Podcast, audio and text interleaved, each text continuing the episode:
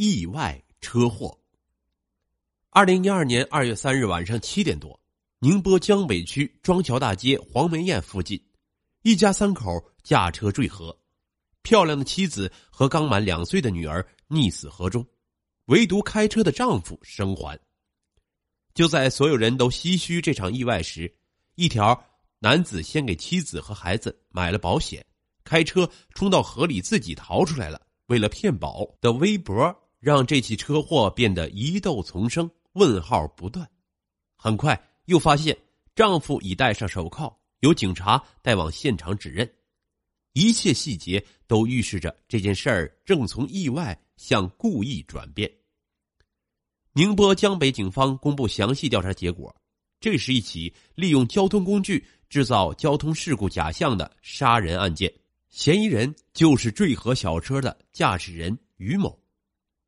虎毒尚不食子，为何他却要将亲生女儿杀害？他是为了骗保？杀人是因为有了情人？一个个谜团即将全部揭晓。第一个疑点，他说车子爆胎才坠河，交警调查却非如此。事故时，轿车是从一个大概不到十米的隔栏缺口里冲入小河的。司机于某被救起，但车内他的妻子万某以及才刚刚两岁的女儿却被淹死。于某随即被送进宁波市第九医院，躺在病床上。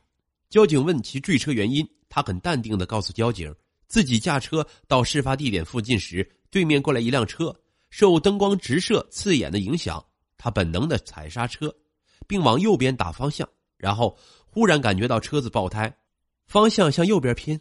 最终冲进道路右侧的河里，吊车被吊起时，交警发现右边轮胎的确已经破了，右前灯部位破损严重，地面上有轮胎的痕迹，但道路上找不到与其他车辆相碰撞所留下的痕迹。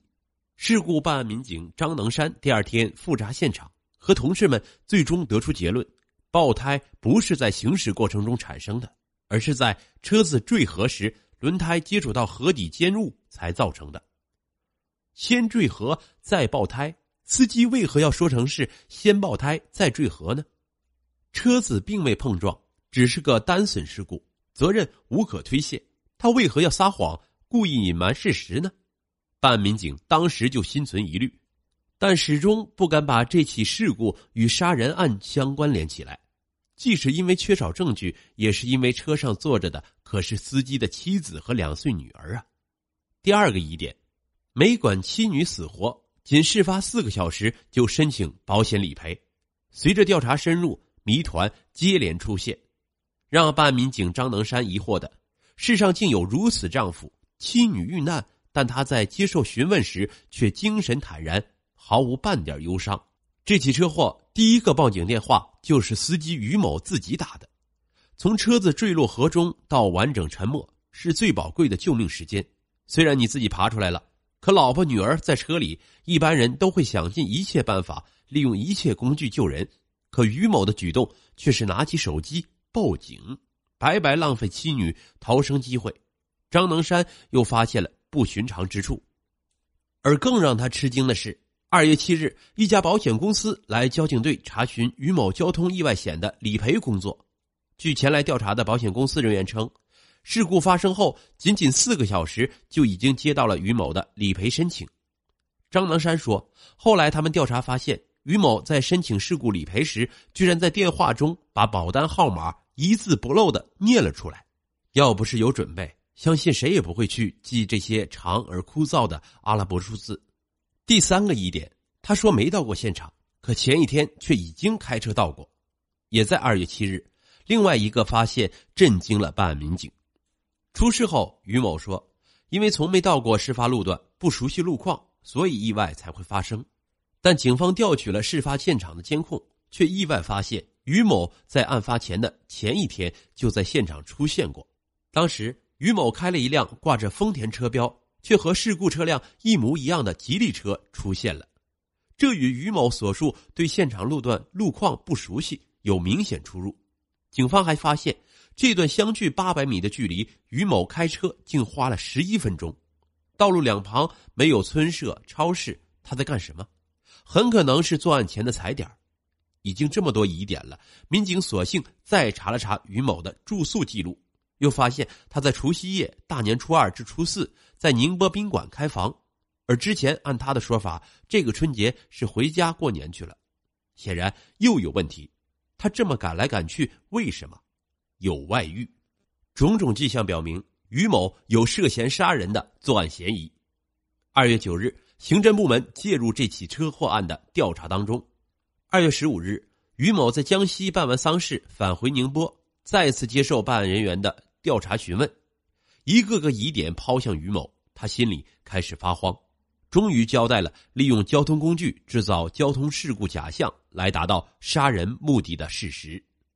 二月十六日，民警带于某指认现场，于某承认自己的确早有预谋，想在这次车祸中和老婆小孩同归于尽。但是在车子冲入河中还没彻底沉下去的时候，求生的本能让他打开车门逃了出来。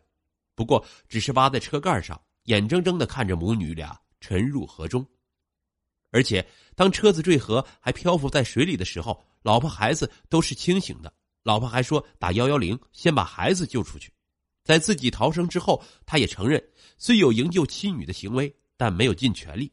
此外，于某也已经交代。事发之前，他的确来现场踩过点甚至还下水探过水深。彻底交代之后，于某跪在地下求民警别把事情告诉老家的亲人。有了外遇，丢了风声，丢了面子，起了杀心。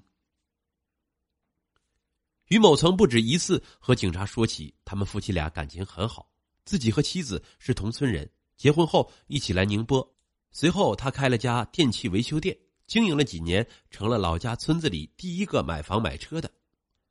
房子盖得很高，乡亲们还给我放鞭炮庆祝，他们都很羡慕我们一家人，我觉得很有面子。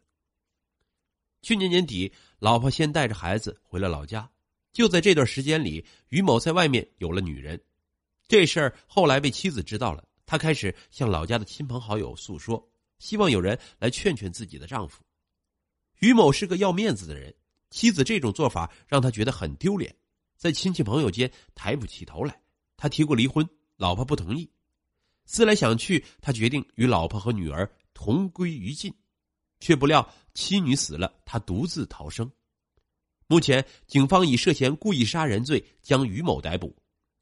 浙江合创律师事务所邓旭东说：“于某的行为已属故意杀人，杀的还是最亲的家人、妻子和亲生女儿。”如无重大立功情况，他很可能被判无期徒刑甚至死刑。